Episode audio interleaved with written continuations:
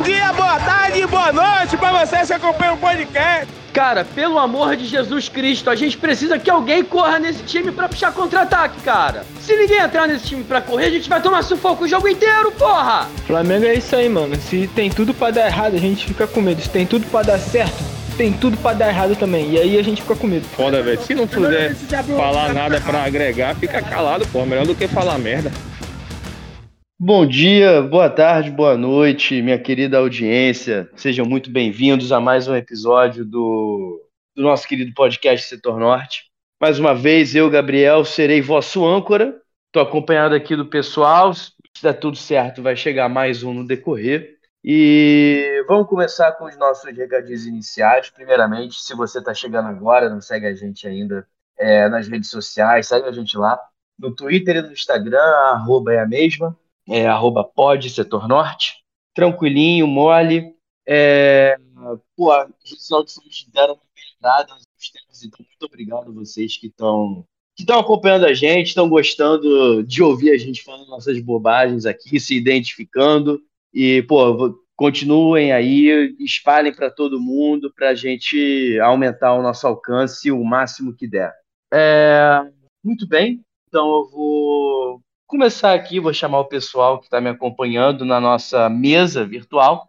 Seguindo a ordem do Discord, eu vou chamar o rapaz que acabou de entrar e já não participa, sei lá quando foi a última vez. Léo Leal, por favor, dê o seu destaque inicial, fale o que você quer falar, meu jovem. Uma boa noite a todos. Conseguem me ouvir? Tudo certo? Sim, senhor, tudo certo. Bom, então, uma boa noite aos amigos, boa noite a quem está nos ouvindo. Prazer estar voltando a participar aí. O meu destaque é a suficiência, a eficiência. Depois de tomar aquela porrada, o importante era os três pontos, independente da forma que viesse, e pelo menos isso conseguimos. Não terminar o fim de semana com uma semana completamente horrível. Ciente, sucinto. É, o próximo, mais um rapaz que não gravava há um tempo, mas resolveu aparecer hoje, dada a euforia que a, o Esquadrão de São Paulo nos proporciona a cada três dias. Matheus Gabriel, vírgula, o Cocão. Por favor, meu jovem, fale com o pessoal. Boa noite, meus queridos. É um prazer estar de volta. Euforia, eu acho que é o antônimo do que o São Paulo tem me causado ultimamente. Mas o meu destaque vai para um chileno, que não é o Careca, é um chileno que, que vai pulando pelo meio campo, igual uma pulgar, quer dizer, igual uma pulga. Meu destaque é para o Eric Pulgar, que, que, que é o cara consciente nesse meio campo do Flamengo. Eu acho que todos os outros meio-campistas do Flamengo. O Gerson fez uma boa partida, mas eu acho que os, os, todos os outros meio-campistas do Flamengo são covardes, são medrosos, tocam muito para trás. O Pulgar é um cara consciente na saída de bola ali. E meu destaque vai para ele, Eric Pulgar. Porque só se você quisesse mandar um abraço para um chileno, era só o Pulgar mesmo, porque o careca é argentino, mas tudo bem. A gente confunde as coisas. O... Agora, para finalizar a nossa mesa, uma pessoa que está praticamente sempre aqui, está em todo episódio, Vanessa Kelsey, por favor. Bom dia, boa tarde, boa noite, queridos presentes e aos ouvintes. Cara, primeiro que assim, o cara meteu que todos os meus campos do Flamengo só tocam para trás. E o Gerson deu três assistências. Só, só três assistências. Mas ele toca muito para trás. É, o meu destaque inicial, depois desse comentário breve, é, vai para o atleta do mundo invertido o craque Cebolinha, que ele consegue a proeza de acertar tudo que erra e errar tudo que acerta. É um gênio esse rapaz. Acho que 90 milhões foi barato. Vamos descobrir futuramente que deveríamos ter gasto perto do PIB do Brasil para comprar esse rapaz, esse inútil, esse estrupício que vai ser até o fim da carreira dele.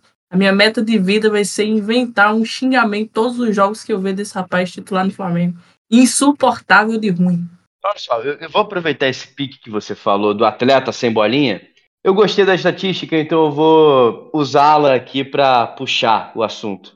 No ano de 2023, o Cebolinha tem jogados 1.812 minutos. Quantos jogos isso tem? Vocês façam a conta, que são bons de matemática. E tem um total de 3 gols e 7 assistências. O nosso querido Jorjan Dom Arrascaeta em 1788 minutos, vocês façam as contas também, tem os mesmos três gols e quatro assistências. Ou seja, o Arrascaeta está entregando menos do que o sem bolinha em 2023. Você, Vanessa Kelsey, tem coragem de continuar dizendo que o sem bolinha é ruim? O que dirá então do Arrascaeta? Cara, é, estatística é coisa de Zé Planilha, é, fã do SofaScore. Inclusive, depois que inventaram o SofaScore, tem um bocado de jogador que virou craque, né? Inclusive o Cebolinha. Porque que o cara consegue ter 100 participações no jogo, 99 são erradas, e aí ele acerta uma no foda-se. E é número, né? Número vai pra estatística, no final do jogo é, o SofaScore posta, e a galera da RT, e infelizmente a gente é obrigado a ver que no campo os números não servem a muita coisa. Assim, sobre o Arrascaeta, é triste. Triste acompanhar a temporada do, do nosso uruguaio querido, lindo, maravilhoso. É, tá mais preocupado em abrir confeitaria, fazer curso e fazer vídeos bonitos pro Instagram com sua esposa. Mas é um craque, né? Infelizmente o time de Jorge Sampaoli não tem é, preferido ou não tem favorecido os craques do time. E para mim já diz muita coisa sobre o time do São Paulo, né? Se os craques não, não jogam e os ruins se tornam, abre aspas, bons, fecha aspas, fica aí a preocupação pro restante da temporada. É, cara, olha só, eu vou. Tava pensando numa outra coisa aqui, aproveitando que o nosso único não hater, deixa eu já mandar um abraço logo para ele. Porra, eu não vou conseguir falar esse nome o Mark11 Comuna CRF, arroba itsmark. Caralho, agora que eu toquei que é It's, itsmarks, com CX e I. Show de bola. É, ele falou que queria muito que a gente ouvisse, ele queria muito que a gente falasse sobre o, o Bragantino, o jogo com o Bragantino. Então eu vou aproveitar que o Leão não participa já há muito tempo e já vou mandar o seguinte questionamento. É, Leal, quanto você acha que a gente evoluiu do jogo do Bragantino para o jogo contra o Santos? Antes de tudo, só para complementar os comentários aí dos meus amigos leigos, Vanessa e Matheus Cocão, é, um falou de só dar passo para trás, e ela citou as assistências, e a primeira assistência do Gerson ontem foi um passo para trás. Pô, como é que aquilo então... não foi assistência não, mas tudo bem. Não, tu, por mim também não, mas fazer o quê, né? Depois que deram Pô, aquele eu... gol de Pedro, depois que deram aquele gol de Pedro contra o Vasco, virou putaria. Porra, falando em Zé Planilha, dá assistência pro Gerson nisso daí, puta que pariu. Maluquice, concordo. Mas enfim, voltando, só queria fazer uma, uma bela piadoca. É, voltando, cara, para mim, a evolução de um jogo pro outro passam por duas palavras: Vitor Hugo. Essa foi a evolução de um jogo pro outro. É impressionante como o jogo flui muito melhor o time, pelo menos com a bola no pé, quando ele está em campo. Isso mostra o quanto o São Paulo fez merda quinta-feira em Bragança quando, quando foi para poupar o Pulgar, tudo bem, jogou na seleção dois dias antes, não sei quanto tempo ele jogou, mas se foi titular, teve uma minutagem muito alta, eu entendo começar no banco. Mas você botar ali Thiago Maia recuando o Gerson, sem usar o Vitor Hugo ali, você prejudica o Gerson, que desde que voltou nunca rendeu absolutamente nada quando jogou naquela posição, e você, ou seja, você tira o, o todo o potencial dele jogando avançado, que é como ele tem funcionado no time, como podemos, podemos ver ontem. E você não bota e você deixa um time ali sem saída de bola, um time sem dinâmica, que é o que o Vitor Hugo consegue entregar. Sempre que ele entra em campo, o time tem melhorado, o time tem conseguido aproveitar mais espaço, o toque de bola flui melhor, independente da posição que ele entra. Vitor Hugo, para mim, hoje é titular nesse time. A dupla ali mais, mais recuada, para mim, tem que ser Pulgar e Vitor Hugo. E ele só perde essa vaga se o Alan chegar muito bem. A minha grande evolução entre um jogo e outro foi o Flamengo conseguir trabalhar com a bola no pé e muito passando pela presença do moleque. Calma, acrescente o que você quiser, rapaz, por favor. Cara, eu acho que a mudança, a mudança no time, na escalação, ela melhorou o Flamengo, mas para fazer a mesma coisa que o que o Léo, para usar duas palavras para definir a mudança, eu usaria adversário. Porque o Flamengo jogou ontem com o Santos na mesma preguiça que jogou contra o Bragantino. A diferença é que o time do Santos era mais preguiçoso que o time do Flamengo, era mais bagunçado, era menos organizado. E, e o Bragantino não. O Bragantino era um time, um time que marcou pressão. E o Santos, quando acertou um pouquinho a marcação e marcou pressão, ele fez um gol roubando a bola num lateral do Flamengo. O Flamengo foi bater o lateral na esquerda. O time do Santos recupera, o Marco Leonardo aciona o baixinho Solteudo, Soteudo na esquerda, que acha o Mendonça sem, sem goleiro pra, praticamente para fazer o gol. Então acho que a grande evolução do Flamengo de um, de um dia para o outro Até porque eu acho que não teve tempo pra treinar. Se 10 dias de treino não fizeram efeito, 3 dias, 2 dias não fizeram. E eu acho que o Flamengo teve espaço, teve uma preguiça gigante do Santos, que o Santos, quando o Flamengo perdeu pro, pro Bragantino, o, não, sei, não sei quem deu a entrevista, se foi o Davi Luiz, se foi outro jogador, mas ele falou uma coisa que era certa, que o Flamengo estava sempre um segundo, eu, eu, diria até mais tempo, eu teria dois ou três segundos. Mas o Flamengo estava sempre um segundo atrasado na marcação. Quando o time do Bragantino pegava e tocava, o jogador do Flamengo chegava depois. Chegava depois. Então isso fez com que o jogo do Bragantino fluísse de modo que se a gente perdesse de 7 a 0 ia estar tá de bom tamanho, porque 4 foi pouco. E, o Santos não, o Santos não tinha o jogo três toques, quatro toques, porque a menor pressãozinha, a pressão mais preguiçosa do Flamengo fazia efeito. O Flamengo conseguiu tomar dois gols do Santos, é, sem o Santos ter capacidade de fazer dois gols, sei lá, em times que estão ali perto do Flamengo, como Palmeiras, como. O Santos não fez nenhum gol no Corinthians, né? Semana nessa semana passada, que a gente já tá na segunda-feira, né? Semana passada do quebra-quebra. Então, o Santos é um time que não dá pra gente fazer teste. Óbvio que o três pontos contra o Santos vale tanto quanto três o três pontos contra o time mais forte. Mas o Flamengo postaram aí a, a, os próximos jogos do Flamengo. O Flamengo não me inspira nenhum tipo de evolução que me faça é, inspirar tranquilidade nas próximas rodadas, né? Então, a evolução passa muito pelo adversário ridículo. O Santos não, não tem um elenco que honra a sua história. Do que realmente alguma mudança que tenha surgido tanto efeito no time do Flamengo, apesar de eu concordar com o Léo que o Vitor Hugo é titular desse time. É, mas desde o início do ano tem sido normal, né? O Flamengo joga com o Santos, tomar pelo menos dois gols aí. Nossa, velho. É Caralho, meu Deus. Pô, só para completar, já que tu falou de goleiro, o Matheus Cunha nesses últimos dois jogos ele me irritou bastante. Apesar de ter feito algumas boas defesas contra o Bragantino, ele ele pega a bola, ele toca ali e, e, vai fazendo uma tabelinha curta, mas quando ele é abafado, ele dá o chutão, ele total total de aproveitamento deles no chutão ou no lançamento, né, é 0%, ele sempre erra. Ele mira no espaço vazio de jogadores do Flamengo e devolve a bola para o adversário. Inclusive, o sufoco que a gente tomou do Bragantino foi por causa da saída de bola ser ridícula e por ele não acertar nenhuma que, que tenha batido e ficado no ataque. Ele, ele mira no espaço vazio e devolve a bola para o adversário. É, tudo bem, né? Mas é que quando a, a saída de bola, o time tá tocando e sobra pro goleiro dar o chutão, é porque foi a última, a última opção que sobrou. Então, se toda hora a bola chegou nele ali para ter que dar o chutão, é porque a saída de bola do time estava totalmente prejudicada, anulada e sem qualquer criatividade. Cara, a saída de bola do Flamengo é terrível há séculos já. Mas é bom destacar que o Matheus Cunha é ambidestro, né? Que consegue errar com as duas pernas. Não, terrível. Isso porque a gente falava que ele saía melhor que o Santos, hein? Mas aí também não precisa Ah, mas de muita mas coisa, eu né? continuo achando isso. É, de, de fato sai melhor que o Santos. Não, é, mas, mas- mas sabe o que, acontece? Pra você ver, às vezes eu acho que a gente é muito contaminado por má fase de, de, de goleiro. Porque, por exemplo, eu via, na época da má fase do Diego Alves, eu via muita gente falando que o Diego Alves saía mal com o pé. Porra. E aí o Hugo era uma negação, isso ninguém conseguia passar pano. E aí, tipo, veio o Santos, porra, não, o Santos é melhor. Aí veio, aí o Santos entra numa fase, vem o Matheus Cunha. Não, Matheus Cunha, porra, sai jogando com o pé melhor do que o Santos. Aí agora que entra na má fase de novo, e a saída de bola ainda existe, e o goleiro precisa se virar, é essa merda. Sabe? Então, eu, eu acho que a análise é muito casuística também, tá ligado?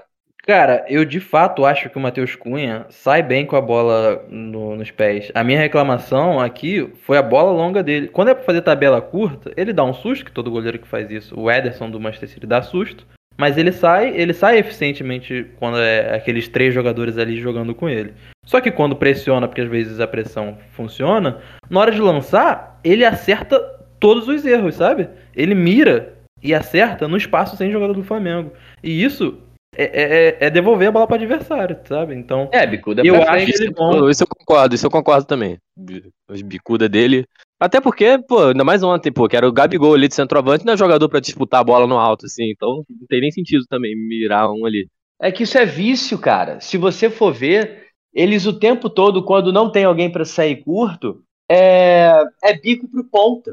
Só que, Sim. porra, uma coisa que eu discordar, fico... irmão. Não é vício, não. Isso aí, isso, isso não é vício, não. Isso aí é estratégia do treinador, tá? Isso aí passa muito do que o São Paulo quer pro time dele, que é exatamente isso. Ele quer meter lá pra frente pro ponta correr e foda-se. E foda-se. Até porque a construção do meio campo desse cara, quando é, ele não tem o, o meio campo fantástico e o, o Thiago Maia tá ali, fica ainda mais gritante a como a construção do meio de campo é falha no sistema do, do São Paulo. Porque, em teoria, ele coloca um volante, entre aspas, para sair com aquela bola da zaga pro ataque, só que o cara, geralmente quem joga por ali é meu burro. Então, os zagueiros responsáveis pela construção, e aí você fica na bizarrice de ter, é, dependendo da zaga, Fabrício Bruno, Léo Pereira, Fabrício Bruno e Davi Luiz construindo jogadas, que para mim é absurdo, por mais que algum deles em algum dia vá conseguir construir alguma coisa, é absurdo, cara. Você tem um meio de campo, que você tem Rascaeta, você tem Everton Ribeiro, você tem o, o, o fantasma lá da camisa 5, o, não lembro nem a camisa desse inútil. É, o, você tem o Gerson, você tem o estúpido Thiago Maia, e os caras não estão com a bola. O meu campo nunca tá com a bola, é sempre um zagueiro, e aí você joga pra ponta, e da ponta vai pro ataque. Porra, é uma construção meio, meio de não entender o que, é que o time do São Paulo quer, ou como ele pretende jogar. Quando a pressão alta não funciona, o time do Flamengo não funciona de maneira alguma. O jogo contra o Santos e o jogo contra o Bragantino não servem para mim de nada, a não ser para me dar medo do que pode acontecer no futuro num time melhorzinho. Assim, o Bragantino nem, não é bom. O Bragantino não é bom. O Bragantino é um time ruim que meteu quatro com muita facilidade, sem nenhuma cerimônia, só correu e fez gol. Correu, literalmente. O Bragantino dava dois toques, corria gol. Dois toques, corria gol. Porque é foda, pô. Porque a gente vai ter Libertadores, vai ter Copa do Brasil. Convenhamos, por mais que os adversários não sejam lá é, grande coisa, são jogos que qualquer coisa que você faça errado, o mínimo que você faça de errado, o jogo vai pro caralho, pô. É muito frustrante a gente tá em junho, final de junho, e a gente não saber o que, é que vai acontecer na temporada, porque o time do Flamengo, quando você pensa que ele melhorou, ele regride ao, a estaca zero, pô. É frustrante demais.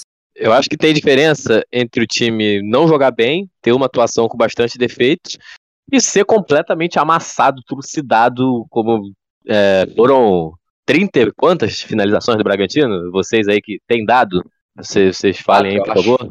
Então, foi 30 e pouco, então, acho que tem diferença. O Flamengo, quinta-feira, foi totalmente engolido. E um time que não é nada demais também. O Santos é pior, mas não é aquela coisa de. Não, que o Bragantino é muito melhor que o Santos. Eu acho que se o Flamengo jogasse ontem o que jogou com o Bragantino, poderia sim equilibrar o jogo. Se, se jogasse. É, se jogasse contra o Bragantino, que jogou ontem, poderia equilibrar o jogo, porque muita coisa é depender. A, a saída de bola com o Vitor Hugo, gente, é, é, tem muita diferença a questão do posicionamento dele, a questão de, da proteção de bola tem, tem muita coisa. Poderia perder, sim. Porque o Bragantino tava. O Bragantino tem muito mérito do treinador deles também, que soube anular a saída do Flamengo, soube preparar tudo, mas acho que não tem comparação assim de um, de um jogo com outro. Foram 36 chutes. E passou muito também por escolhas erradas do São Paulo desde o início. Como, por exemplo, no único momento em que o Flamengo ameaçou se encontrar no jogo, quando no contra o Bragantino, quando criou duas chances em dois minutos ali, aquela da Rascaeta na trave, logo depois do Gerson, quando o time começou a encontrar alguns espaços ali, o jogo estava 2 a 0 então ainda dava para reagir, que era uma questão de 15 de segundo tempo, ele faz uma mudança que acaba com o time de vez, que é tirando o Pedro, é, botando o Bruno Henrique, passando Cebolinha para direita e botando a Rascaeta de falso 9. Ele conseguiu anular o Cebolinha e o Arrascaeta ao mesmo tempo. Não deu nem trabalho pro técnico do Bragantino se preocupar com isso. Então ele matou o time com as escolhas dele também. Porque quando vai todo mundo mal, todo mundo mal no time, não é aquela coisa, ah, perdeu porque a defesa tava ruim, é porque o ataque não aproveitou, não tava todo mundo muito mal, aí eu já, já passo a culpa pro treinador. Não é possível um time como esse do Flamengo, tá todo mundo mal porque o treinador escalou certinho e deu azar. Os caras tá é, vagabundagem, esse negócio. O time jogou, o time foi vagabundo, claro, mas não. Quinta-feira passou muito por escolhas erradas dele. Ontem já passou por é, o entrosamento do time, a, a falta de a falta do time se encontrar mesmo, taticamente, foi, foi o problema ontem, mas já é mas com escolhas já muito mais sensatas, tirando, claro, a substituição de Vitor Hugo pelo Thiago Maia. Então o time, pelo menos, é um time que consegue fazer o suficiente contra esses times mais fracos. Que é o caso do Bragantino também, que é bem mais fraco que o Flamengo. Então, com essas escolhas, quinta-feira, o time poderia ter alguma chance, sim. Cara, aí eu discordo. A Vanessa falou um negócio que eu achei interessante pensar, e é o seguinte, ela falou que o Flamengo foi mal contra times que, que não, não são tão perigosos, né? Que são times que não colocam tanto medo assim. E se a gente projetar isso para jogos maiores, é, o quanto de medo a gente poderia ficar, né? Mas, cara, esse time de São Paulo, ele, ele é um time, o, também, que depende bastante da intensidade, da. da Por exemplo, quando empatou aquele jogo com né? o Cruzeiro, não jogou nada. Aí logo depois do nada, jogou muito bem contra o Fluminense, classificou. Então é um time ainda imprevisível. E essa é a minha esperança. É, eu, eu também concordo com isso, porque eu acho que é um time que, que muda de, de status de acordo com o jogo, sabe? É um time que tava com, com 10 jogos de invencibilidade, aí chega pra jogar contra o Bragantino e não joga nada, sabe? E, e é- joga um jogo também contra o Santos que é melhor, mas ainda é preguiçoso. E, e é um time que, quando a gente viu é, se deparar com adversários grandes, melhorou muito o desempenho. O nosso melhor desempenho nesse ano é contra o Fluminense, que até então, por mais que já estava um pouco já em baixa, era o, melhor, era o melhor futebol do Brasil, né? Então, talvez naquele jogo já não tivesse, porque já estava já com uma sequência ruim.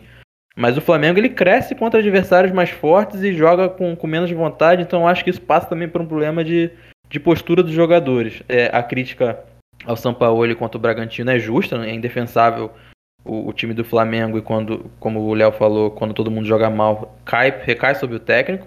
Mas o São Paulo estava se esguelando na, na, na beira do campo pro time tentar sair jogando, pro time tentar sair jogando e era toda hora ligação direta. Então, por mais que a, a, a solução, ele não tenha apresentado materialmente uma solução para saída de bola durante o jogo, a intenção dele era fazer uma coisa e a dos atletas foi, foi rolando outra. Talvez porque o técnico do Bragantino venceu esse duelo né, na saída de bola, talvez por várias questões.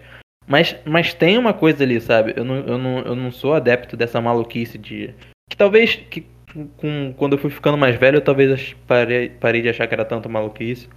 Na- ainda não bota um peso importante, mas eu ainda acho que, que também não é ditado por isso. Mas existe um, um fator ali do jogador querer ou não seguir aquilo que o técnico faz, ou, ou- tentar achar que as escolhas dele são melhores. E eu acho que quando o Flamengo vai jogar contra times maiores, eu acho que a mentalidade dos jogadores é uma que favorece para o jogo e, e quando vai pegar adversários menores, talvez o Flamengo relaxe um pouco. Aquele segundo tempo contra o Bahia lá, que era um, um segundo tempo que o Flamengo praticamente já tinha ganho.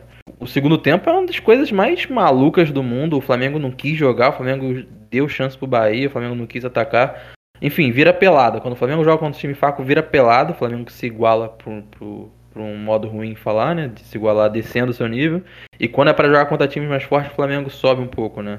Então é, é estranho projetar a, o resto da temporada e esses próximos jogos, porque o Flamengo ele não é muito racional. Não, e falar que eu acho perigoso a gente entrar nesse, nessa pauta, nessa discussão de que os jogadores escolhem jogos para jogar. É, porque a gente vai, vai reverberar o discurso do, do Mauro César de que jogador vagabundo, ah, que vai jogar a Copa porque é o caminho mais rápido. Eu acho que, enfim, é, a gente entrou numa, numa um ciclo, uma coisa meio cíclica que acontece no Flamengo toda temporada, desde que o velho nojento saiu.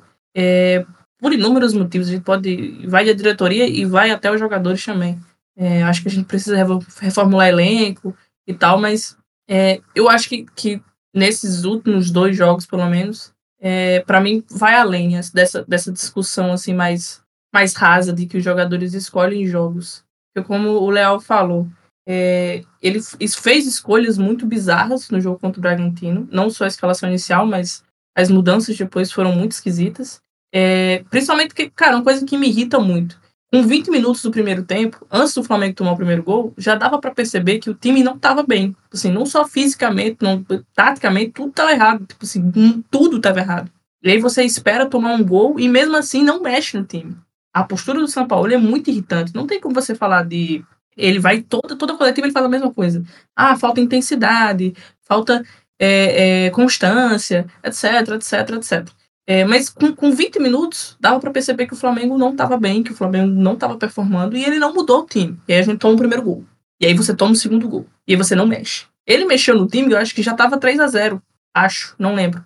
Mas acho que já tava 3 já tava 2 a 0 E já era difícil buscar o resultado. Então, e quando ele mexeu, mexeu daquela forma esquisita, que o Flamengo não tinha meio campo, é, e ele abre mão também totalmente ter meu campo, porque ele pega o meu campo mais criativo do time, coloca de falso 9, pega o ponto esquerda que é ruim sendo ponto esquerda, bota na ponta direita.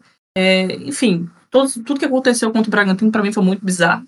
Além de ser um, um, um campo que geralmente o Flamengo não vai bem, a gente costuma ir a Bragança e jogar mal, não só jogar mal, perder. É, então eu, eu já vou para esse jogo com a cabeça pensando que um ponto eu assinava e ia embora sem nem jogar. Mas enfim, tudo que permeou aquele resultado é muito bizarro para mim. É, a, abre aspas, evolução pro jogo contra o Santos, para mim, é muito mais é, pelo, pelo time, né? Pela escalação que ele escolheu pro jogo contra o Santos. Que o Léo falou também, o Vitor Hugo, para mim, é titular absoluto também desse meu campo Flamengo, que eu não quero nunca mais olhar pra cara de Thiago Maia. É, e para mim, o Vitor Hugo, além de tudo, ele faz muitas funções no meu campo, né? É, ele joga de 5, joga de 8, também pode jogar mais aberto pelo meio. É um, um, um garoto que vem crescendo muito no, no meu campo, que a gente deveria ter estrelas, né? Que deveria ser o Everton Ribeiro, também na temporada não muito boa, a Rascaeta uma temporada inexistente até aqui. É, mas para mim passa por isso, pelas escolhas, né? Pela escalação é, e também pelo adversário, assim, não, não, não, apresentar resistência. Que até os gols que o Santos fez, não, acho que não foi porque eles queriam fazer. Pareceu a oportunidade, né? Aquele primeiro, primeiro lance. É, o Ayrton Lucas ele tenta dois passes no meio de dois jogadores do Santos. E aí na roubada de bola, o Flamengo leva o contra-ataque e toma o gol. E o segundo gol também, também todo mundo assim, ah, é, tem que marcar, foda-se. Então, é, a minha preocupação para os jogos maiores, não só de Copas, mas os jogos maiores, a sequência do Flamengo no brasileiro é de jogos grandes, né? A gente pega o Palmeiras, se eu não me engano, é, nas próximas rodadas, lá, inclusive, na Arena. É, o Palmeiras, que tudo bem, não tá numa boa fase, mas ainda assim um adversário difícil de se enfrentar na casa deles. Então, para mim, me preocupa é como o São Paulo vai arrumar o time para esses jogos, assim, e o que os jogadores pretendem para a temporada. Porque por mais que a gente jogue bem nos jogos grandes, seja em Copa ou seja no Brasileiro, se, se o foco for ganhar taça por taça, mata-mata vai ser foda. Porque qualquer coisa, qualquer mínimo erro, a temporada vai pro caralho muito rápido, muito rápido. Então, pô, eu, a minha preocupação é da gente ficar nesse, nessa, nessa, nesse discurso raso aí, que o MCP vai, etc. Eu acho que a gente precisa pensar mais no cerne das questões aí do que tem acontecido com jogadores em, em vários jogos, não só nos recentes, em vários jogos, inclusive jogos de Libertadores. É, vale lembrar o início da temporada do Flamengo com falecido Vitor Pereira. É, para mim, o, a temporada tá muito esquisita com jogadores e etc.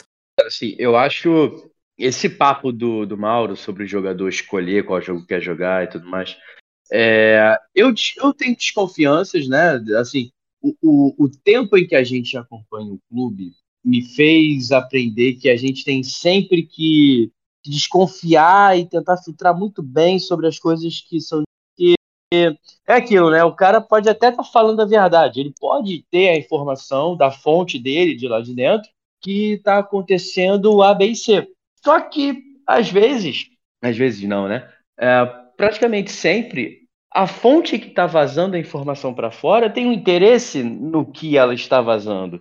E ela pode escolher o modo como ela divulga. Ela pode esconder informação, pode distorcer, pode omitir.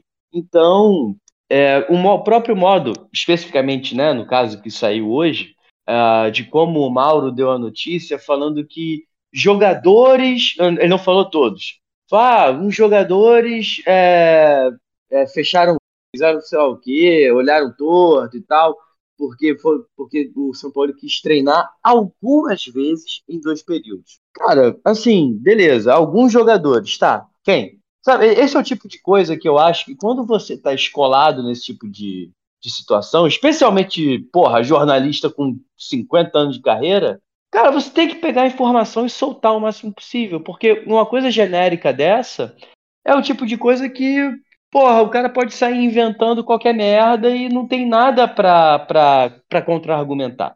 Então eu acho que tem que desconfiar muito disso. Mas ao mesmo tempo eu acho um pouco estranho algumas coisas. Por exemplo, a Vanessa falou agora a questão da Libertadores, que a própria Libertadores foi estranha no início. Eu lembro, por exemplo, do Felipe Luiz falando, se eu não me engano, no empate com o Nublense, que a Libertadores é torneio de segundo semestre. Isso, para mim, revela um, um, Pode não revelar, mas sugere que eles pensam que ah, a segunda fase. Aquele pensamento de argentino, né? De time argentino. A fase de grupo você se classifica como dá, e quando começar o mata-mata é outro torneio. E esse tipo de coisa é perigoso, porque para você transportar isso para por exemplo, no Campeonato Brasileiro, que dura o ano inteiro, que são 38 rodadas, que você tem que jogar quinta-feira à noite contra o Bragantino, no domingo, seis e meia, depois contra o Santos, na Vila Belmiro fechada, é, num jogo que você não, não vai conseguir ficar cinco pontos do líder, porque o líder ganhou de novo. Então é o tipo de coisa, e, e ainda com o pensamento que ainda faltam 26 jogos. Então, assim, eu acho que é muito fácil você. O, o jogador contaminar o pensamento dessa forma. Então, eu não duvido que o nível de, de, de concentração, de querência do elenco para determinadas partidas diminua.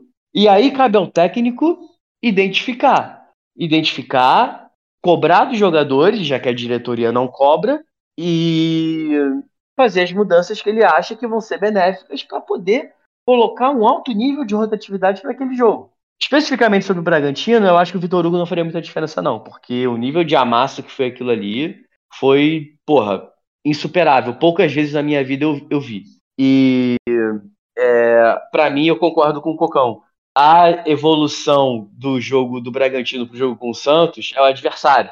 A gente pegou completamente entregue. Santos estava completamente entregue, com um cara interino que, porra, ninguém sabe de onde saiu, e os caras, assim, eram presa fácil para qualquer um. Qualquer um. E ainda assim o Flamengo tentou se complicar, o que eu acho preocupante. Eu espero que, mas eu espero que a solução para a gente seja mesmo o nível de concentração. E que agora que a gente vai voltar a ter uma sequência forte e muito exigente, os jogadores fiquem ligados por mais tempo. Cara, só para finalizar esse, só para finalizar não, só para falar minha última fala, se vocês quiserem falar depois é com vocês, mas sobre sobre jogador escolher jogo, Tipo, não é que, que o jogador chega e fala assim, pô, hoje eu não vou jogar nada, hoje eu vou tirar o pé. Não é o cara falando assim, pô, vou, vou jogar de sacanagem. Que eu também não, não, não digo que tá acontecendo no Flamengo, mas eu também desacredito que possa ter em algum lugar. Até porque hoje a gente tá descobrindo que o futebol tem várias sujeiras aí por trás, mas eu não quero entrar nesse terraplanismo, nesse, nessa crítica, é, teoria da conspiração, não. Mas eu afirmo com certeza que jogador escolhe jogo no sentido seguinte: tem jogo pro jogador que inspira ele a mais do que, do que outros jogos, sabe? Uma, uma oitava de final de Libertadores, segundo jogo, com você ali com o resultado empatado, o cara chega ali com, com a vontade, com tesão muito maior do que uma quinta rodada de Libertadores, onde ele ainda pode se classificar na sexta. Enfim, jogos têm graus de importância durante toda a temporada, sabe? O, o, o que não deveria ser assim, eu acho que o cara que melhor fez isso, e melhor fez isso até ser campeão, que também depois a galera também deu uma relaxada e é natural, não vou nem cobrar isso. O cara que melhor fez isso foi o Jesus e o cara que segundo melhor fez isso foi o Dorival, sabe? O Jesus, ele era um cara que, que ele fez o diferente do que eu já tinha visto na história do Flamengo e que eu não vi depois, que foi o cara que botou todo mundo para jogar todos os jogos com uma intensidade, irmão, maluca. Eu lembro daquele lance do Felipe Luiz jogando bola com o Gerson tocando bola na lateral. E, e, o maluco simplesmente pistolou, cara, porque os caras. Isso o Flamengo tava ganhando o jogo. Então era um cara que conseguia colocar a intensidade de cobrança do jogador em todos os jogos, lá no alto. E o Flamengo jogou todos os. Óbvio que eu não tô aqui reduzindo o futebol do Flamengo a querer, é, querer de jogador ou não querer de jogador. Futebol é tático, futebol é técnico, senão o Vasco não estaria na situação que tá, porque, coitado, o Léo Pelé, ele mostra que ele quer tirar o Vasco daquela situação, mas infelizmente o time do Vasco é ruim. não tô reduzindo o, o, futebol a querer mais do que, do que não, do que, do que o outro, enfim. Futebol é técnico, futebol é tático, mas futebol é intensidade também, senão o Brasil tinha uns 15 Copa do Mundo. Mas o Jorge Jesus ele fez isso muito bem. O Dorival, o Dorival ele foi um gestor de, de, de vestiário muito bom, sabe? O Dorival tem todo o mérito tático, tem todo o mérito técnico mas ele entrou num acordo com a galera que, que ele colocava um time para jogar as Copas, outro para jogar a, a, a Liga. Os times foram criando ali, cada um o seu tesão em jogar o que, o que dava. E o time teve intensidade, o time cresceu a ponto de depois do Flamengo ter ganhado tudo, irmão, tudo bem. O rendimento caiu de maneira que não é explicada tecnicamente e taticamente, sabe? Eram os mesmos jogadores num outro momento da temporada. E o próprio Jorge Jesus também, ele foi pra Vila Belmiro e perdeu de 4 a 0 porque os jogadores escolheram não jogar aquele jogo. Irmão, beleza, tu fez 90 e poucos pontos. Então tem essa questão, sabe? Tem essa questão de um jogo inspirar mais o jogador do que o outro. O, o, o time do Vasco, em alguns momentos, com time horrorosos, virava o clássico Flamengo e Vasco, os caras jogavam o melhor desempenho da temporada. Então é complicado para os jogadores manterem um nível de concentração lá no alto, o nível de querência, que foi a palavra que eu acho que o trade usou, lá no alto. E eu acho sim que querência diminui de um jogo para o outro. Eu acho sim. E é um fator psicológico, sabe? Eu acho que é, é, é fácil inferir isso. Agora, o, o, técnico, e eu não tô falando que jogador escolher jogo tira a ausência. Tira a ausência, não. Tira a culpa do São Paulo. Eu acho que o São Paulo tem culpa, até porque ele é o técnico que deveria fazer a galera estar tá inspirada para jogar todos os jogos. Eu acho que isso passa por ele não ter a capacidade que o Jorge Jesus e que o Dorival tiveram de botar a galera na concentração lá em cima, sabe? Passa por ele também, mas o jogador, naturalmente, ele não leva todos os jogos com a mesma importância. Quando é um clássico, é clássico é diferente, o cara bota mais gás. E quando é um jogo, pô, Bragantino, sei lá, não lembro qual foi o dia do jogo, mas um joguinho à noite, solto ali, o cara joga menos. E aí eu não sei se a, a, men a menor vontade do Flamengo influenciou naquele 4 a 0 mas eu acho que é um dos fatores, não é o fator explicativo maior, não é o fator mais relevante, mas é um fator relevante na temporada do Flamengo, que tá mostrando esse comportamento, sabe? Última coisinha só sobre o jogo contra o Bragantino, das mais escolhas de São Paulo. Foi a primeira coisa que o Caio Ribeiro falou no final da transmissão do jogo. Que se você vai colocar o Léo Pereira ali para ficar três zagueiros, para ficar Davi Luiz, Léo Pereira e Fabrício Bruno, você tem que ser para usar a saída de três. E não, ele manteve uma linha de quatro defensiva ali. E se é sim, é para usar o Felipe Luiz, pô. Questão de saída de bola. E sobre o Vitor Hugo também, quanto melhorar ou não, eu acho que melhoraria não só por ele, mas pelo fato de ter o Gerson na posição onde ele está rendendo. Que ele foi recuado e se tornou nulo na partida. Agora vamos voltar mais pro Flamengo e Santos, os próximos os próximos confrontos. Falar aqui do, do Arrascaeta, que realmente não vem numa temporada muito boa. Mas eu acho que essa questão dos números, principalmente essa comparação aí com Cebolinha, eu tenho certeza que se o Cebolinha tivesse o rendimento que o Arrascaeta está tendo nessa temporada, a gente estaria gostando. É que o sarrafo do Arrascaeta é muito alto. Mesmo com números inferiores, ele apareceu bem em alguns momentos importantes do Flamengo na temporada. Como, por exemplo, o gol contra o Fluminense, naquele jogo da Copa do Brasil, o lindo passe que ele deu pro Gerson no jogo contra o Racing, que foi o jogo mais importante da fase de grupos da Libertadores até agora, como um golaço contra o Vasco lá na semifinal do Carioca. Hoje a gente não dá valor nenhum, mas se a gente fosse eliminado pelo Vasco ali naquela semifinal, seria trágico. E o Vasco já tinha vantagem, começou o jogo fazendo 1x0, a Rascaeta achou aquele chute ali, fantástico lá, que empatou o jogo, e a, dali então o Flamengo deslanchou na partida. Teve, vou nem falar o gol contra o Del Valle, que logo depois ele perdeu o pênalti também, tá mas o belo passe pro Gerson no clássico contra o Vasco. Então, os momentos em que o Arrascaeta apareceu ainda foram bem importantes. O, como ao contrário do, do Cebolinha, que eu acho que muitos desses números aí foram em jogos que não que não foram muito menos decisivos que o do, do Arrascaeta. Só que, claro, ele está mal, precisa melhorar, obviamente. Só que ele ainda é um jogador muito importante, e mesmo a má fase dele é uma má fase que todo jogo, até ontem, quando ele entrou, eu achei que entrou mal, mas ainda criou umas duas oportunidades ali que, que o time poderia ter aproveitado. Ninguém, ninguém na América do Sul faz a diferença igual esse cara faz. Porque o mal dele seria uma ótima fase para muitos outros. Engraçado, eu achei que ele entrou bem. Eu, gost, eu gostei dos três que entraram no segundo tempo: do Arrascaeta, do Pedro e especialmente do Bruno Henrique. Porra, o Bruno Henrique entrou bem, tá? Bem, bem. Aquela que ele puxou na, na esquerda lá, que ele botou na frente lá do nada, o, o olho até brilhou. Cara, aquele lance que ele tirou o zagueiro e botou na frente, tocou para trás, eu fiquei puto, cara, porque 500 anos de entrosamento, um tinha que ficar na, na, na marca do pênalti, porra, pra receber o passe. Eu pensei nisso na hora também. E agora eu vou puxar um gatilho que o Arrascaeta naquele lance não era para fazer, mas ele fez o que era para ele ter feito no Mundial contra o Liverpool, quando o Bruno Henrique naquela primeira puxou pro, tirando do Arnold, o Arrascaeta esperou na marca do pênalti, em vez de ir nas costas do Van Dijk. Nessa vez ele tentou ir nas costas. É, o, o Arrascaeta tá jogando mal, não faz o Cebolinha tá jogando bem, né? Essa comparação que vocês fizeram aí, é, são, são duas temporadas, óbvio que o alvo do Arrasca é muito acima. O Cebolinha também é mais acima, porque o Cebolinha jogou muito mais bola que isso. Mas tá um jogando mal de um lado e o outro jogando mal do outro. A diferença é que um já, já entregou muita coisa. É que se o Cebolinha estivesse jogando exatamente o que o Arrascaeta tá jogando nessa temporada, a gente estaria gostando. Porque no Flamengo a diferença do Sarrafa é muito grande. É, e, e, o, e, o, Cebolinha, se ele tivesse jogando a mesma coisa que o Arrascaeta tá jogando, ele teria números melhores, porque o Cebolinha, ele tem muito mais chance de de fazer a diferença e não faz, e perde bola e volta e toca para trás, do que o Arrascaeta. O Arrascaeta é um jogador muito mais, mais decisivo, não, mais, mais vertical que o Cebolinha. O Cebolinha, caraca, ele me irrita muito, cara. Ele me irrita muito, muito, muito, muito, muito. Ele só não me irrita tanto igual o Marinho, cara. Mas o Cebolinha, ele é um jogador que eu, eu, eu fico vendo ele, pô, é o Cebolinha no mano a mano. Ele vai para dentro, ele vai fazer alguma coisa. Ele volta e toca, ele volta e toca todas. Que, que, que ponto é esse, pelo amor de Deus, mano? E ele tem, ele parece que tem alergia a fazer tabela, cara. Ele às vezes tá, pega a bola no campo de defesa ali para ligar o contra-ataque. É só ele dar no lado e correr para receber lá na frente velocidade, mas ele quer tentar driblar o marcador ali. Ali no máximo que arruma é um lateral. E olhe lá.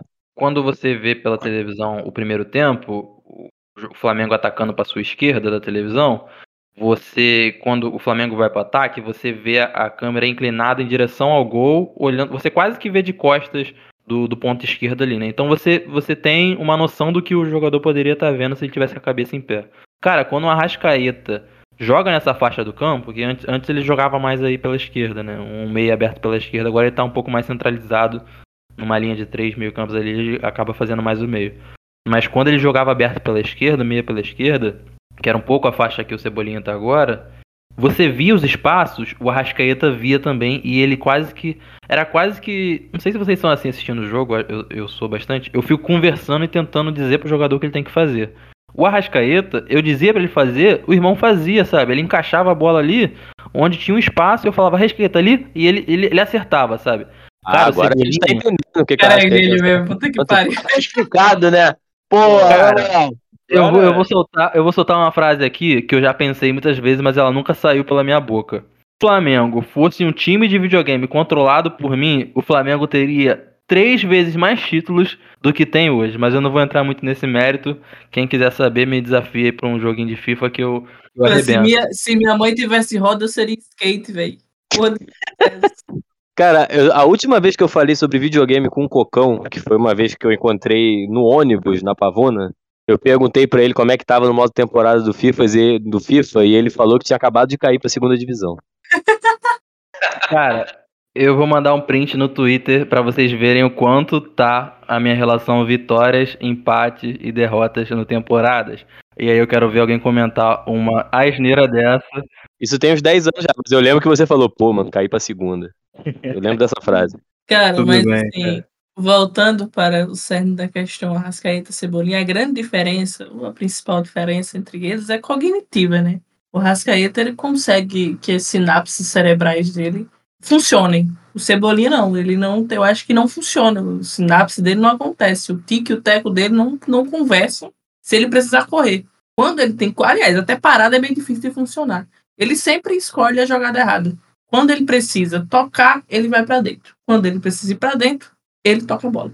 Ele é assim, ele toma decisão errada atrás de decisão errada, e é por isso que também os números dele não são bons. Porque pro tanto que ele participa do jogo, pro tanto que ele não só é titular, mas o tanto que ele é acionado no jogo, os números dele são, para mim, não dizem absolutamente nada. Inclusive, dizem, se forem dizer alguma coisa, dizem é, negativamente sobre ele. Ele participa muito, mas ele participa errado. Ele toca errado, uma decisão errada, ele dribla errado. Até quando ele fez o gol, eu achei que ele tinha chutado errado, pra você ver como ele é bizarro. Foi isso mesmo, foi isso mesmo. O outro canto estava todo aberto, ele chutou no canto do goleiro, o goleiro toca na bola, a bola bate na, na bochecha da rede e entra ali chorado, mas o outro canto estava aberto demais. E eu acho que você definiu, é uma questão é, cognitiva. O, o, Flamengo, na época das vacas magras, ele só tinha condição de comprar jogadores com uma das duas funções. Ou o jogador corria, ou jogador habilidoso. Então o Flamengo não tinha, não tinha um jogador que conseguisse fazer as duas coisas ao mesmo tempo. Eu acho que o Cirino talvez seja o maior exemplo disso. Né? Era um jogador caro que a gente pagou, mas que só corria. E eu acho que talvez o Cebolinha seja o, mais, o jogador mais caro que só faz uma das duas coisas, sabe? O, o Vitinho tinha jogo que pensava e corria, tinha jogo que não pensava e não corria. Mas o Vitinho, ele não, não dá para se encaixar. Então, tirando o Vitinho, acho que o Cebolinha é o jogador mais Flamengo que só corre ou só pensa. No caso dele, é só corre, né? Aquele passe que ele errou pro, pro Gabigol no primeiro lance de perigo do Flamengo, que o Pulgar lançou de três dedos, que foi o único acerto do Pulgar no primeiro tempo. No primeiro tempo ele tava mal, segundo tempo ele melhorou junto com o resto do time. Pô, o Cebolinha entrou ali, tava o Gabigol já antecipando aquela jogadinha de manual, cara. Ele conseguiu dar um passe fraco ali, que o Joaquim antecipou e mandou pra escanteia. Uns errinhos assim, bobo, que eu não imagino o Arrascaeta errando um passe desse, sabe? Ele deu um passe para trás, cara. O, é, passe era pra errado. frente, ele deu para trás. E outra coisa, a- o, Cebolinha em campo é só mais um asno ali entre os 11 que o Flamengo às vezes costuma botar pra jogar. Mas o Arrascaeta, ele é o jogador que potencializa os outros, né? Então, por mais que, que na temporada ele não tenha tanta assistência, não tenha tantos gols, quando você tem o Arrascaeta jogando e o Arrascaeta tá com a bola dominada, o, o jogador passa, ele, ele clareia a jogada, sabe? O Cebolinha, ele não potencializa o, o- o futebol de ninguém. Talvez ele potencialize o futebol do, do Ayrton Lucas, porque ele ajuda a marcar, ele é aquele secretário de lateral, né? Então ele ajuda a marcar e talvez isso, não sei, tô, tô, tô tentando Não, sem ajudar ele. que Muitas coisas não entram nos números também, né? No, o gol do Wesley contra o Racing, pra mim a parte mais importante daquele gol é o passe que o Rascaeta acha pro Gerson ali no contra-ataque. Só que aí Perfeito, conta a é, é, é assistência, né? É, a, assistência ali contou pro Gerson, gol do Wesley, beleza, mas a parte mais importante daquele lance ali, aliás, teve a girada do Everton Ribeiro no início do lance também, mas o, o lançamento que o Arrascaeta deu possibilitou o Gerson entrar na área, poder olhar, cruzar pra trás tranquilamente. Inclusive, eu acho que é uma coisa que o Arrasca e o Everton Ribeiro têm muito em comum. Eles facilitam muito o jogo do meu campo, quando eles estão bem, né? Eles facilitam muito o, o meu campo, in- independente de dar assistência, de fazer gol ou não, eles participam muito do jogo quando eles bem. O Arrasca, inclusive, nessa. Pra mim, a, a principal questão dessa temporada é que o físico dele vai piorando a cada temporada que passa. Ele vem participando de menos jogos a cada temporada.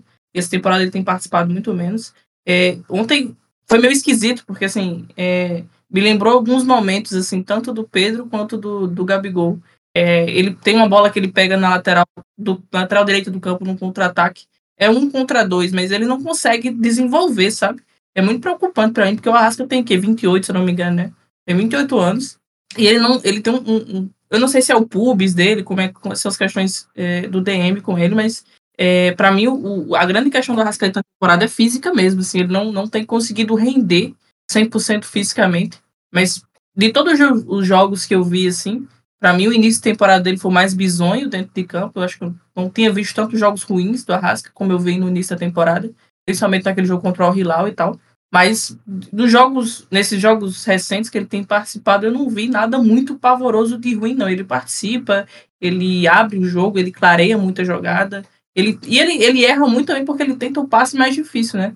É, teve um passe que ele tentou dar no- já no, no, no final do jogo. É, minto. É, no início do segundo tempo. É, ele tenta dar um passe vertical dentro da área, assim, até porque o Flamengo tá com essa mania de não querer chutar de fora da área, então eles tocam muito a bola dentro da área do outro time. É, e o Arrasca tenta um passe que nenhum outro jogador tentaria. O, o Cebolinha não tenta, é, o Gerson às vezes tenta, o, o Thiago Maia não tenta, enfim. O, o meio campo do Flamengo em si não tenta muito esses passes mais verticais, esses passes mais difíceis de acertar. O Arrasca tenta e ele erra muito também esses passes. Então, a minha preocupação com o Arrasca não, é, não tenho nenhuma preocupação de- desenvolvimento dele, de, que ele é craque de bola. Qualquer momento ele pode fazer uma genialidade e, e achar um gol. Mas a minha preocupação mesmo é física, assim, de, de como ele não tem aguentado participar de muitos jogos na temporada. E eu acho que isso, isso pode ser resolvido ou amenizado através de uma coisa que a gente não tem muito, que é uma, uma diretoria inteligente, né? Você tem um jogador que talvez precise de menos minutagem, você tem que compensar ali, você tem que. Talvez a opção, a busca pelo De La Cruz possa ser uma resposta a isso, né? Mas é, Everton Ribeiro, que, que tá tendo até agora um substituto com, com o Vitor Hugo, e, e Arrascaeta são jogadores que há muito tempo não tem reserva no Flamengo que, que, que cumpra um pouco essa posição de maneira satisfatória. Talvez o Lázaro tenha participado um pouco como um bom reserva ali para os meias, com, com, uma, com uma característica de criatividade. Mas o Flamengo é isso, tem jogadores que estão envelhecendo, tem jogadores que têm um problema físico, que, que, que alguns têm reserva, o Bruno Henrique tem reserva, o, o Gabigol e o Pedro se revezam bem ali, quando não jogam junto, eles, eles ocupam o mesmo espaço, talvez com uma qualidade parecida. Mas a gente não tem isso muito campo que é Everton Ribeiro e Arrascaeta ocupam.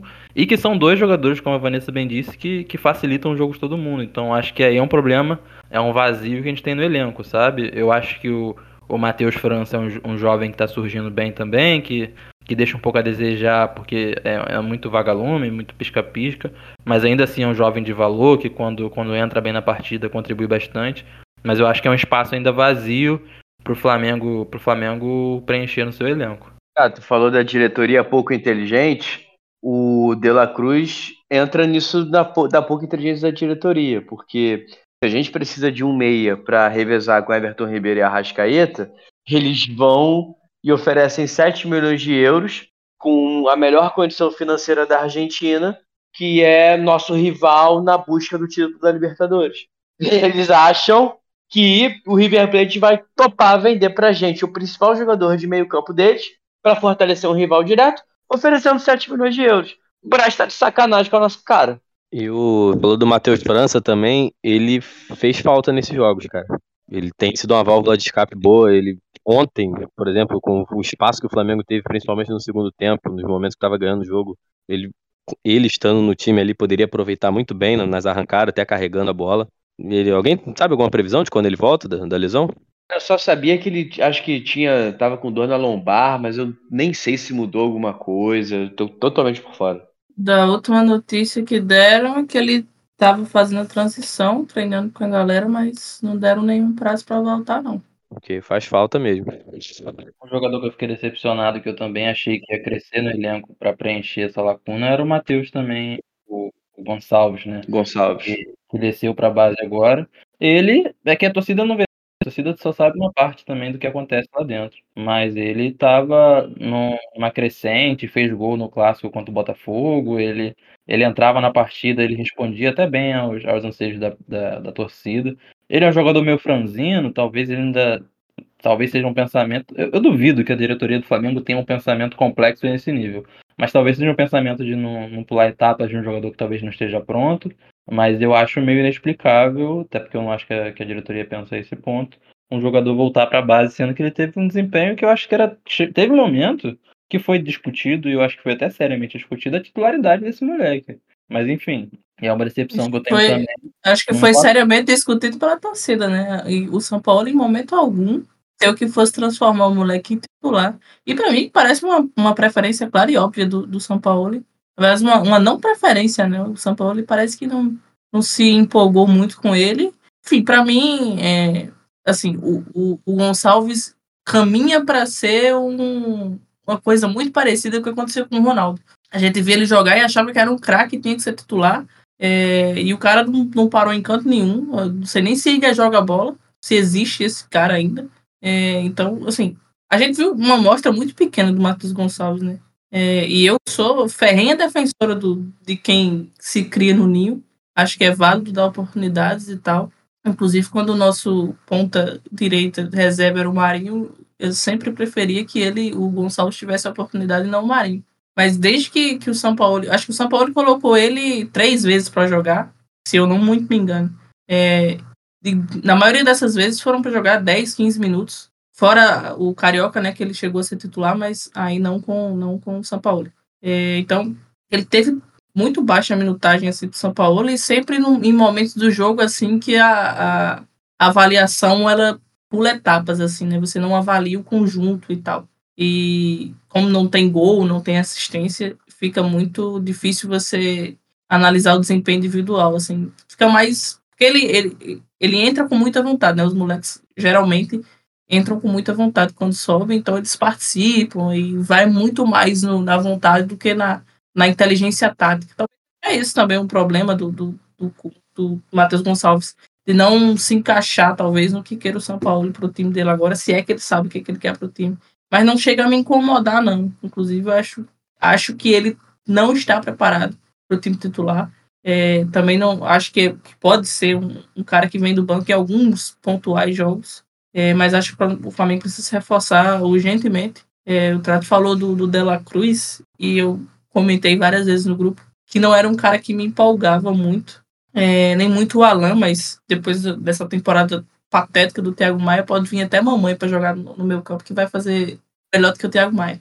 Mas é, o Dela Cruz ele não me empolga não só pelas questões físicas, assim, porque a gente vai trazer um reserva para o Rascaeta que também joga tão pouco quanto a Arrascaeta, né? Tem uma minutagem e problemas físicos é, parecidos. Fora que também é um selecionável, né? Então, via de regra, vai sair data FIFA e a gente não vai ter nenhum dos dois. Então, para mim, é uma contratação meio esquisita, não só por você querer pagar 7 milhões para um rival direto é, na Libertadores e achar que vai levar, mas também por, por não ser exatamente um reserva que vá ser reserva é, e nem que, que em algum momento, em momentos cruciais da temporada, ele pode ficar fora. É, mas a gente precisa de, de um meia é, ali que faça algo parecido com o que faz o Arrascaeta, com o que faz o, o, o Everton Ribeiro. É, mas o, o, o Alan e tal, ponta direita que chegou é aquele Luiz Araújo, né? É, também é um moleque que não me empolga quase nada. Saiu do São Paulo de um jeito meio esquisito e ficou jogando lá no Atalanta. Não sei, os reforços do Flamengo são muito preguiçosos, assim. O scout do Flamengo faz análise, deve ser via YouTube, assim, procura lance do cara, o nome que algum torcedor falou no Twitter e vai. porque é muito esquisito, cara. Se você perguntasse o que, que é Luiz Araújo, eu até três meses atrás, eu ia falar, porra, tá de sacanagem. Luiz Araújo no Flamengo, você tá doido. Bizarro. O- a, a construção do elenco do é muito bizarra. Assim, tem algumas falhas que a gente vem falando. Eu acho que desde 2017 que a gente fala que precisa de lateral direito. Aí veio o Rafinha, passou uma temporada, foi embora e a gente continua precisando de lateral direito. Eu tenho certeza, cara, que se for mapear esses, é, essas ligas segundo escalão da Europa, agora até na, na Arábia Saudita, que muito jogador bom vai perder espaço com as estrelas chegando, você consegue achar muita gente boa e às vezes até mais barato, cara. Você vai num campeonato belga, num campeonato holandês, na segunda divisão da Inglaterra, segunda divisão da Alemanha, é, campeonato é, escocês, talvez suíço. Você pode achar, às vezes, até sul-americano mesmo, algum cara bom Pô, ali. você vai aqui do lado, o Uruguai vai na Argentina, vai É, sim. Acho É que eu tô falando mas- que muitas dessas ligas aí, você, pô, tem muita gente que acaba servindo pra esse time grande europeu aí. Como que, como que não vai servir pra cá, entendeu? Pô, o Napoli foi achar esse, o que Varaskelia lá na- no cu da Geórgia. Lá, pagou baratinho o que o cara fez na, na temporada aí. Então, mas, aí você imagina, um cara desse se passa batido lá pelos grandes lá, pô, pega aqui e destaca aqui. Mesmo que fique só um ano aqui, dois anos, destaque e volte lá pra Europa. Mas olha o ganho, o potencial que pode ter, entendeu? Tem É, que- O. Botafogo, o Botafogo ele fez isso, né? O Botafogo achou esse Adrielson, esse maluco é zagueiro pra caramba, esse maluco é bom zagueiro. Esse Eduardo que jogou contra a gente lá, ele também tá jogando bola aqui. O Botafogo ele montou um time. Sim, sim. O, o Testor investiu muito, investiu muito em scout. A diversidade, a diversidade, ela às vezes ela favorece você o crescimento, né? O Flamengo, pro Flamengo é muito fácil você chegar e dar 8 milhões de, de euros no, no Alan, porque tem dinheiro em caixa e pode gastar a torta e direito. O- E na hora você tem que fazer esse trabalho mais bem feito, né? O próprio Cebolinha, que na, que na época, quando o Cebolinha veio, eu comparei até com, com- considerando só o momento da vinda, eu comparei com a contratação do Arrascaeta, sim, que é um cara que foi muito destaque no, no outro time aqui no Brasil, todo mundo queria, mas é uma contratação meio óbvia, que você não precisa estudar, mapear nem nada. O Flamengo queria, Palmeiras queria, Atlético queria, o Flamengo foi lá, botou o dinheiro e pegou o cara. Agora não tá rendendo, mas eu considerei uma contratação ótima, mas não, não tem aquela coisa do mapeamento. E o Flamengo só É. consegue contratar assim. É sempre um serviço muito preguiçoso, né? Sim. A última vez que se falou em scout pro Flamengo contratar um jogador diferente foi o Pablo Mari, porque depois disso. A única Flamengo- vez, né? Nem, nem a É, última, é. foi a única vez. scout, foi o Jorge Jesus, né? O Jorge Jesus que, que chegou lá, mesma forma que ele mandou trazer o Gerson também, que já tava até um pouco esquecido. É, mas também foi o Jorge Jesus que pediu e Bruno Viana, que minha nossa senhora. Bruno O Viana? Botafogo tem um O tal zagueiro foi indicação dele. Sério? Foi. Pior que foi. O Léo Pereira foi indicação? Não, Léo Pereira é indicação. Não, Léo Pereira é Pereira? indicação dele, com certeza. Era Léo até Pereira, o Michael. Ah, então, mas, todo, mas todos esses caras aí, o Léo Pereira agora tá bem. Pra mim foi irritante no primeiro gol do Santos ontem, mas tá bem. O Michael teve uma temporada boa pra caralho aí, então tudo gente ainda boa. Mas também eram meio Michel. óbvios, né? Mas, Estavam é, aqui. então, entendeu? Mas assim, são contratações, ó. Por exemplo, o Léo Pereira. É, um, tava bem lá no Atlético Paranaense. Zagueiro canhoto, perdeu o Pablo Mari, pá, tá ali, é. Era o melhorzinho canhoto que tinha ali. O scout do Flamengo é curitibano, torce pro Atlético Paranaense ou pro Curitiba, e aí todo jogador que joga bem no Atlético Paranaense, ele fala pro Flamengo trazer. Não é, pô. O scout do tipo. Flamengo, ele é assim, jogou na Europa, fracassou, mas vai ganhar muito. Aí o Flamengo vai. É sempre assim, cara. É sempre muito preguiçoso. Tem cinco janelas, cinco janelas de transferência ou mais. Que toda vida que se fala em contratar um volante, a gente tem Wesley, Wendel e Wallace. Umas É. cinco ou sete janelas que se falam nos mesmos três jogadores. É muita preguiça, cara. Muita preguiça de pensar. E é sempre um jogador. O, acho que o melhorzinho dos três ainda é, o- ainda é o do Zenit, que é o Wendel, né? É, Mas- ele é bola. São muito comuns, assim, nossa, cara, porra, pra chegar aqui, ganhar um salário de 850 mil, porra, muita preguiça, mano. Aí depois viram uma bola de neve igual virou o Marinho. Pra mim, uma das contratações mais bizarras, a gente já falou aqui milhões de vezes, como é bizarro a contratação do Marinho. Não só da hora assim, ah, mas era meio óbvio, porque enfim, tava no final do contrato, se pagou pouco e tal. Mas aí você pega o Marinho, que não tava, não vinha na sua melhor temporada, né? A melhor temporada dele pelo Santos foi em 2021. Então ele já vinha na temporada muito abaixo no Santos. Não, a melhor temporada foi 2020. Aí a última 2020, foi isso, 2020, 2020, isso. É, já vinha na temporada abaixo dele, num time muito ruim que era o Santos. É, e você não é, não é pelo valor exatamente que você paga, assim, não é o, o valor da compra para mim não é, não é o problema.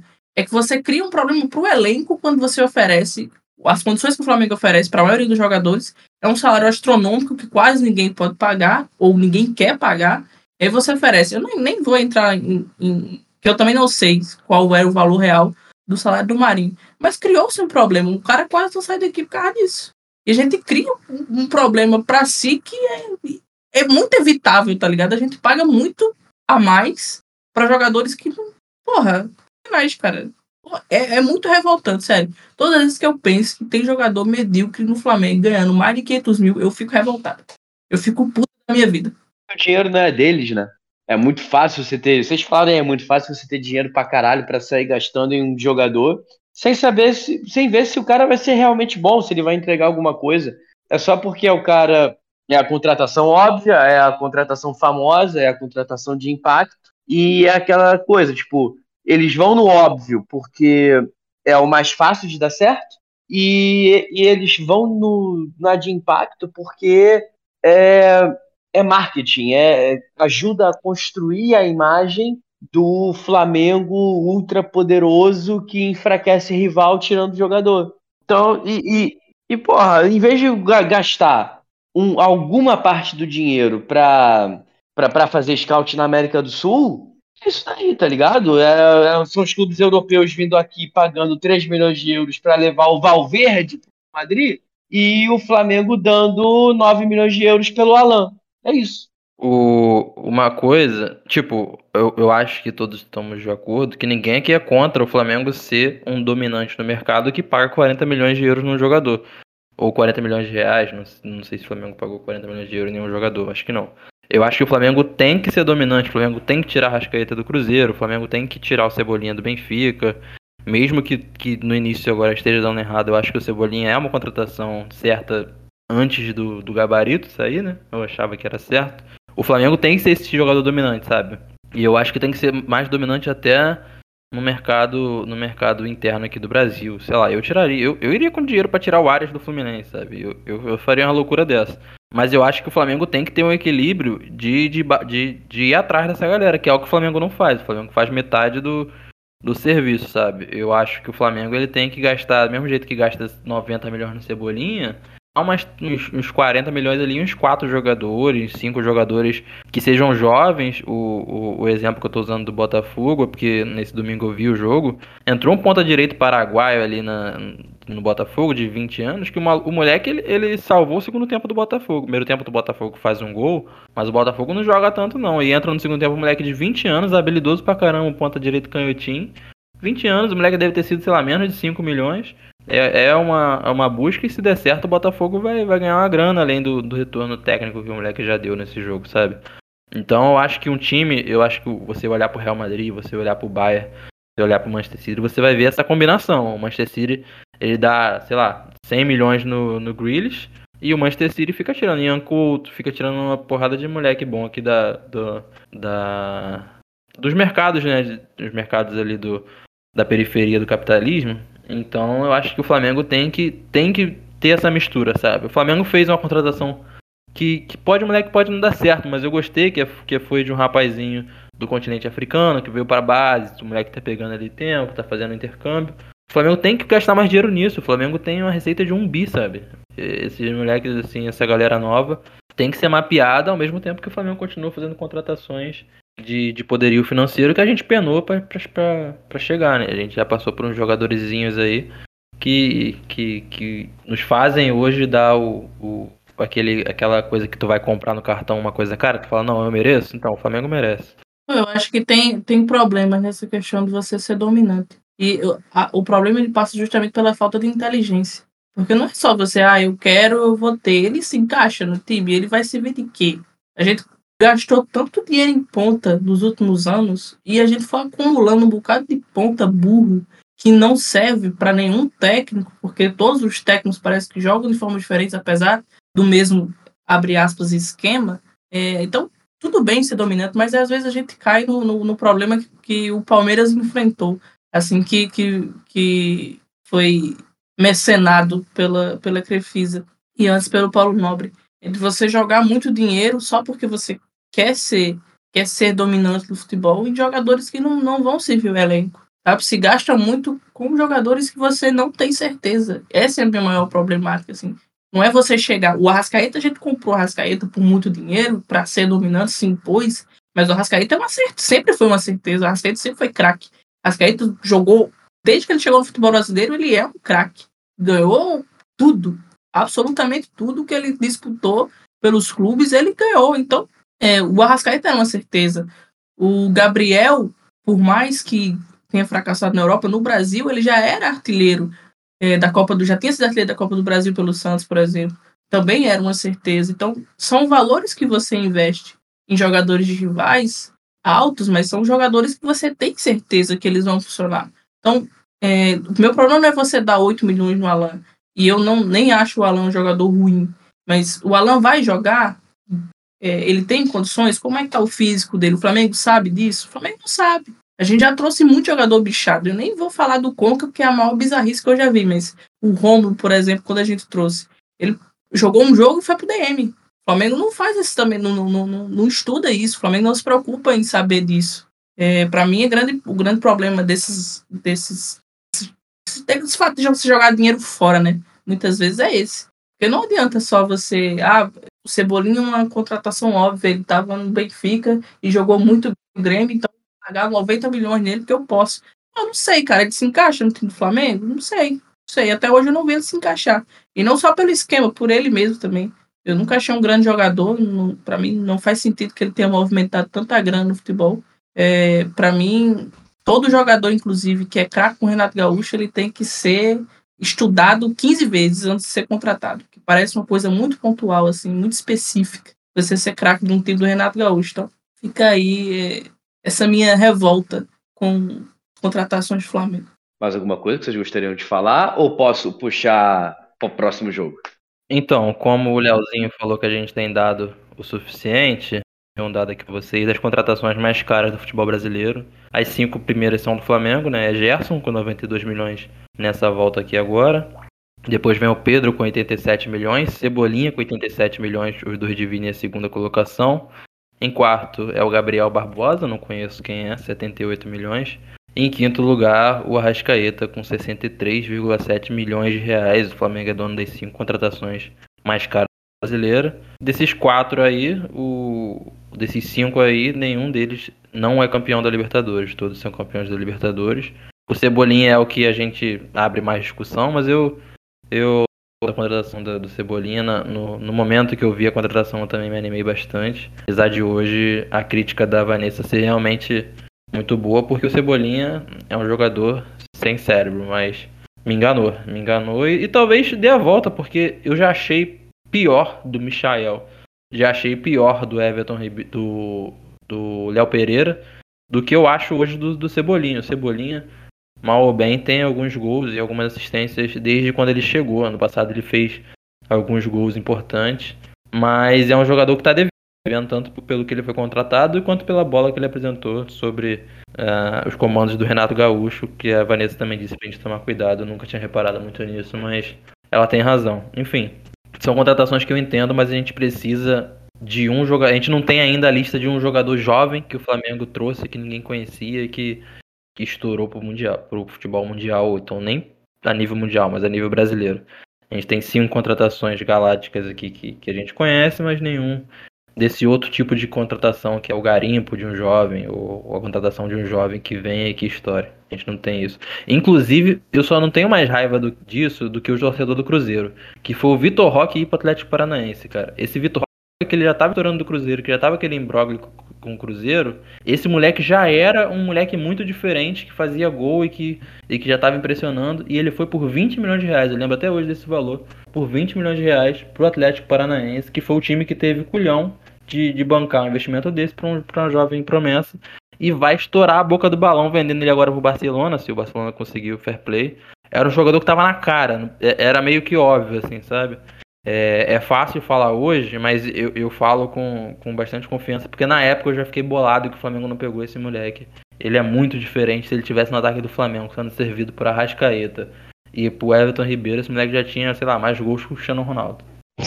Terminou bem. Mas eu concordo com o Cebolinha. Eu concordo com o Cebolinha. Eu ainda não consigo achar um jogador dispensável do elenco, não. Ainda tem uma pontinha de fé ainda numa volta por cima. Concordo também com o que o Cocão falou, eu já achei muito pior também do Michel e do Léo Pereira. Os dois, eu, chegou um momento que eu já falei, cara, pode mandar embora, é, usa como moeda de troca, não sei o quê. E ainda não acho isso de Cebolinha. Cara, sinceramente, eu acho que ele só vai. Se ele for fazer alguma coisa, é com o São Paulo. São Paulo ele só fica botando essa porra desse time para jogar pelo lado, para facilitar os pontas, que são Wesley e Cebolinha, e acaba dando menos jogo para quem joga pelo meio, que são apenas Everton Ribeiro e Arrascaeta. Mas tudo bem, é, são as cores da vida. E você citou o Wesley também, é bom, bom destacar aqui que, embora haja muitos problemas ali, até talvez genéticos, de QI, de coordenação, algumas coisas assim que atrapalham a habilidade para o jogador de futebol, ele taticamente vem muito bem. E ontem o Soteudo não ganhou uma dele. O lance do gol lá ficou de frente, o Soteudo achou o passe ali, mas ele não tinha o que fazer. Inclusive o terceiro gol começa com o Wesley antecipando mais uma contra o Soteudo. Porque foi mais de uma vez que isso aconteceu. Soteudo é invenção, né? Vamos combinar aqui que Soteudo é invenção. Outro jogador sempre ventilado no Flamengo, ele. Superestimado também, esse eu não fazia questão, não. Poderia até ajudar um pouquinho no elenco ali, mas não. Mas a questão é que durante todos os jogos ali, o L taticamente tem, tem servido. Embora, infelizmente, haja uma deficiência técnica ali claríssima. Eu, eu, eu, defendo eu defendo o Wesley porque eu tenho um pouco mais de paciência com quem vem da base.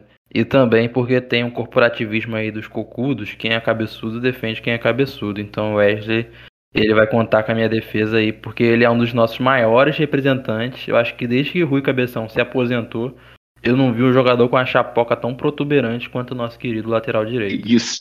O mais impressionante do Wesley para mim não é nem o fato dele ser titular. O mais impressionante é você ter o, o reserva dele não conseguir fazer nada, nada, absolutamente nada dos treinos para ser titular. Porque o Wesley ele não é horrível, eu não acho ele horrível, muito longe disso mas ele erra costumeiramente. O São Paulo fica maluco com ele costumeiramente, que, que mostra que ele tem uma certa irritação com o Wesley, mas ele não sai, porque tipo, o reserva dele é um inútil. O Varela é um inútil. E o Matheus tá de lesão, né? Então não tem reserva, porque o reserva dele é um, um boca de caralho. Eu... Não, e eu tinha uma esperança quando o Varela se machucou do Varela tomar o mesmo comprimido que o Pulgar tomou na lesão dele lá, que é o desbagrenol. Mas pelo visto, mas pelo visto não, não, não entregaram essa pra ele. Pô, ele é muito ruim, muito ruim. Como é que o cara não consegue. Sério. Assim, ele não consegue entrar no meio do tempo, assim. Ah, o Wesley errou cinco vezes, vamos colocar um lateral direito. Ele não coloca, porque ele faz, ah, não, esse merda aí não, fica aí, foda-se. O Varela é muito água de salsicha mesmo. Ele, o São Paulo ele coloca o Felipe Luiz aposentado, né, cara? Faltando cinco minutos, mas ele não bota o Varela. Ele coloca o Fabrício Bruno de lateral direito, mas ele não coloca o Varela. É muito água de salsicha, esse maluco. Pô, mas pô, aí também, o, mas aí também o São Paulo ele bota o de... Pereira, pô. Não vou mais conseguir chamar de água de salsicha, agora vai ser só boca de caralho. Gostei desse adjetivo aí. boca de caralho. Varela é um boca de caralho. É, é, o, é o Boca de Caralho e o Chapoca, sei lá o que. Eu acho que a gente não tem mais nenhum entretenimento para oferecer que seja que supere esse, esse adjetivo. Ela queria inventar um adjetivo novo para toda vez que o Cebolinha jogasse, mas ela inventou um aqui pro Varela que foi maravilhoso. Boca de caralho. Meu Deus do céu. Ai, cara, pelo amor de Deus, olha só. Vou chamar, vou chamar o Boquinha de boca de caralho, cara. Chama o Boquinha de boca de caraca. Faça com o Boquinha, não, não vai entender, não, cara. Cara, tem que mostrar um episódio pra ele, pra ele entender, não ficar triste. Olha só, pelo amor de Deus, hein? Quinta-feira. Quinta-feira nada, porra, tô maluco. Quarta-feira, agora, nove e meia da noite. Flamengo e Alcas no Maracanã. Jogo pra gente cravar a classificação na Libertadores. E quem sabe, se tudo der certo, uma vitóriazinha e um Nublense cometer o crime, surrupiar o primeiro lugar aí do Racing. Expectativa de vocês, gente, para esse jogo, por gentileza. Quem começa? Posso começar? Fica à vontade. É, eu, achei que, eu, eu achei que o Gabriel ia falar os nomes, assim, né? Nome por nome, mas pelo visto ele deixou a moda caralho. Eu deixei a moda a caralho, homenagem de ao. Boca. Beleza. Cara, a minha expectativa para esse jogo é um joguinho prático do Flamengo. Eu acho que o Flamengo vai decepcionar. E eu acho que o, o, o Racing vai perder, mas a gente não vai vencer. Então a gente não consegue essa primeira liderança. Mas eu também acho que essa última rodada de Libertadores vai nos, nos separar uma grande surpresa. Que é Fluminense eliminado na fase de grupos depois da maior empolgação que eu já vi o Fluminense ter no início de Libertadores. Então nós vamos ficar putos e felizes ao mesmo tempo, porque o Fluminense vai entregar essa pra gente. Pô, seria maneiro demais isso daí. Um River eliminado não te pega, não? Cara, o River eliminado, ele me agrada pelas possibilidades da contratação do De La Cruz, porque eu acho ele um excelente cantor, eu acho que ele pode trazer harmonia pro meio-campo do Flamengo. E nos últimos jogos de temporada, já que o assunto foi esse hoje, eu tenho jogado com o River e o De La Cruz tem feito bastante golzinhos, então eu acho que ele vindo Flamengo, o, o Flamengo tem a, a, a crescer, caso o Flamengo jogue temporadas, porque não tá no FIFA ainda, né? Então, vamos ver aí. Eu vi que o Flamengo gravar o Poesia 14. Isso que é foda. Já tá no 14? Porra, não faço ideia, irmão. Tá maluco. Aproveita aí, Vanessa. Já dá, o, já dá sua expectativa aí pro, pro jogo com o Alves. Pô, eu acho que vai ser 6x1. Sem, sem muita graça também. Ele vai fazer. É, o Gandula vai fazer dois, vai ter um gol contra. É, e é isso, 6x1. Jogo. Ah, porque a torcida fica, fica enfadada de ganhar, assim. É muito gol logo de uma vez, acaba o jogo. E foi. Pra mim era pra ter 45 minutos de jogo também. Pra não ter muita coisa, que eu já cansei dessa fase de grupo da Libertadores. Foi muito chato de ver. O grupo do Flamengo foi uma coisa muito medonha. Uma disputa de quem era pior que o outro. Inclusive o Racing, que é líder, é uma merda. Um time horrível. Se o Racing jogar, me dá depressão. É, mas acho que vai ser isso mesmo. O Racing ganha, o Flamengo ganha, termina aquela coisa assim, igual.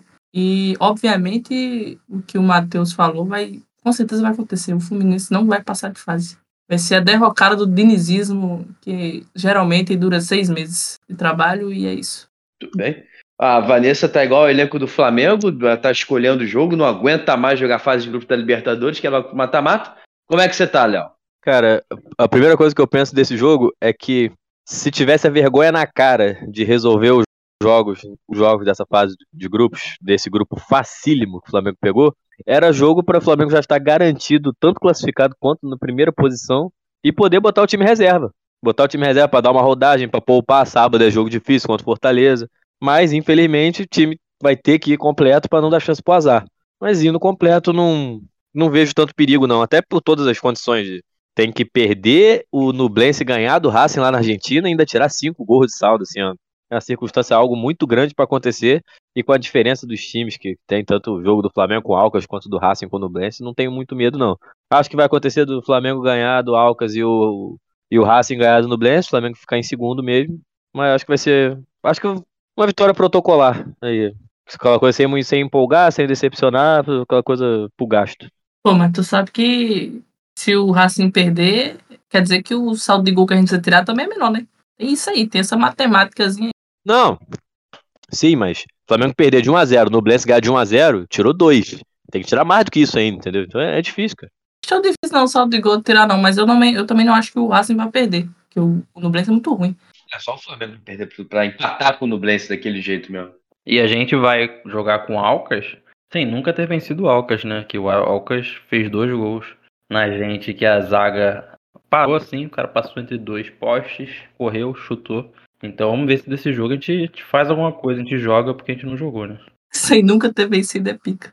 É um desafio histórico pro Flamengo vencer o Alcas pela primeira vez em sua história. É um grande jogo. Talvez por isso eles queiram jogar.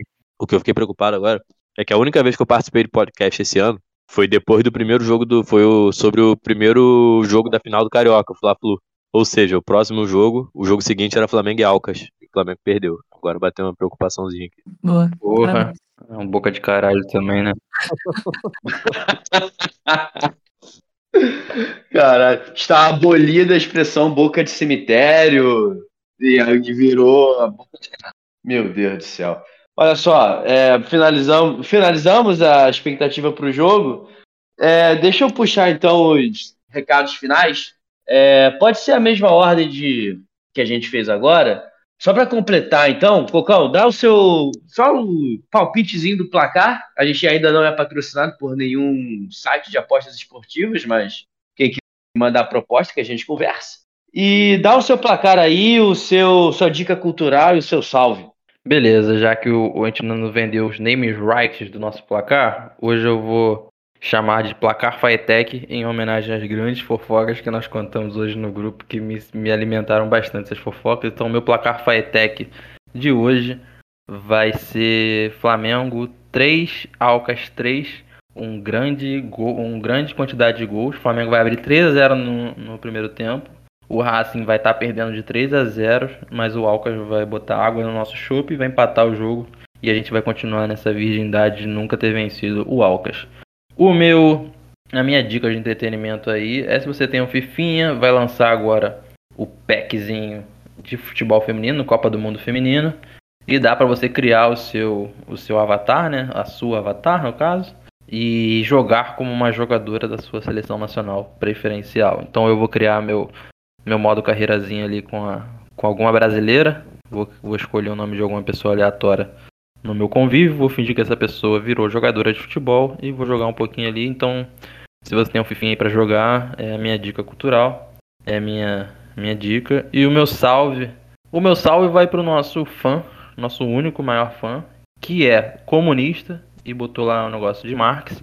Você já mandou um salve pra ele, mas eu vou mandar outro, um pra recompensar ele por ter começado a assistir, o outro pra recompensar ele por ter assistido até o final. Um grande salve aí pro nosso querido Comuna. Muito bem. Um salve para a goleira Bárbara, que vai ser homenageada pelo avatar do Cocão.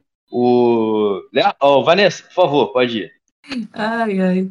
É, o palpite eu já dei, né? Acho que vai ser 6x1 Flamengo, mas aquele jogo chato. É, Não é uma dica cultural, mas uma informação, na verdade, né? Vocês estavam falando de futebol feminino. O técnico Luiz Andrade, graças a Deus, não é mais técnico do elenco principal do Flamengo feminino.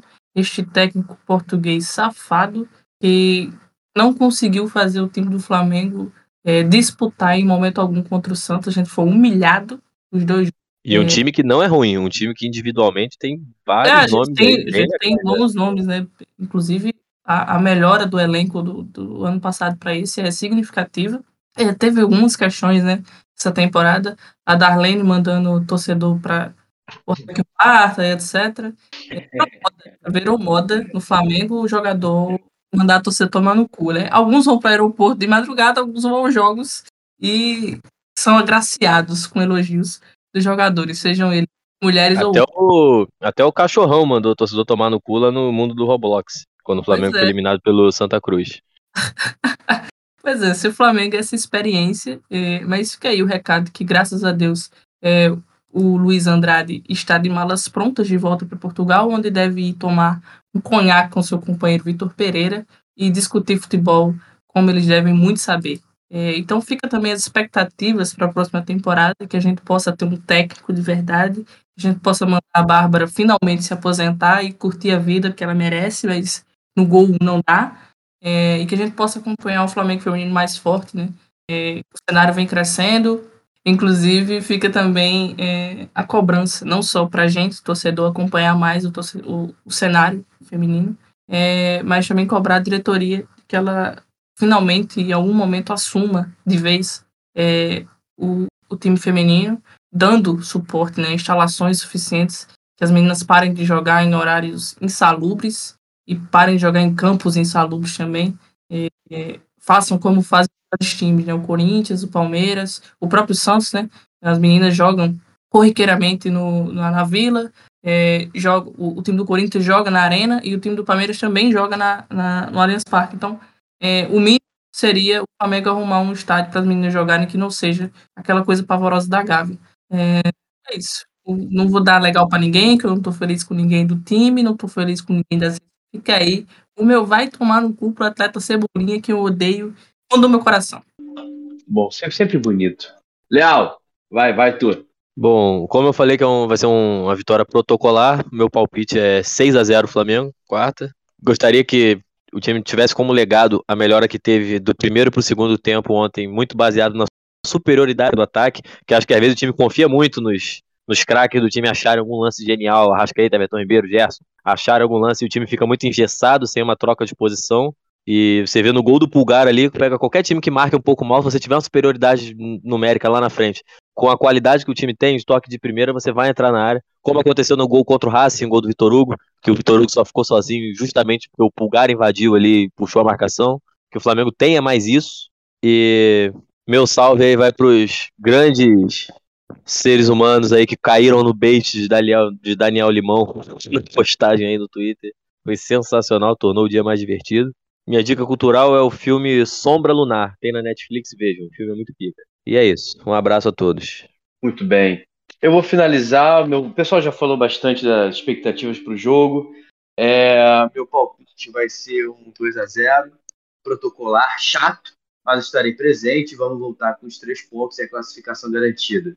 É, meu salve, vou mandar um salve para o nosso amigo Marx Comunista, que pô, é o nosso único não hater no momento. Cara, desculpa o trabalho que eu tive para falar o teu nome, agarrou geral aqui, mas o, o, salve, o recado tá dado, cara, obrigado por estar com a gente. É... E a minha dica cultural, cara, na verdade vão ser duas, eu vou deixar o meu lado nerdola falar, e eu vou recomendar que a galera veja, vá no cinema, ver Homem-Aranha no Aranha Verso 2, e, porra, se sobrar um dinheiro também, vá ver Flash, porque o filme é maneiro, eu fui ver. O filme é bem divertido. O CGI é ruim? O CGI é ruim. Mas o filme é legal. Então eu acho que, que vale a pena ficar um tempinho lá, porque vai se divertir. É isso. Bem, falamos tudo, abordamos tudo. Mais uma vez, que a gente, obrigado vocês que estão ouvindo até agora. Obrigado por estarem com a gente. É, reiterando, se vocês não seguem a gente ainda nas redes sociais, segue lá, Twitter Instagram, arroba Pode Setor Norte, nos dois, sem problema nenhum, molinho de seguir. É, nosso Daniel Limão, nosso social media, está inspirado nos baits, especialmente no Twitter, é entretenimento puro. Então, se você não segue, você está perdendo. Inclusive, você falou aí reiterando, você falou reiterando, tem uma galera reiterando ele aí, no, reiterando o Daniel Limão nos comentários aí. Corretamente, inclusive. Na moral, cancela esse moleque. Ai, Jesus do céu. É isso, né? Acho que é isso. Valeu, galera. Obrigado. Boa noite para todo mundo. Tchau. Valeu, galera. Boa boa noite. Valeu.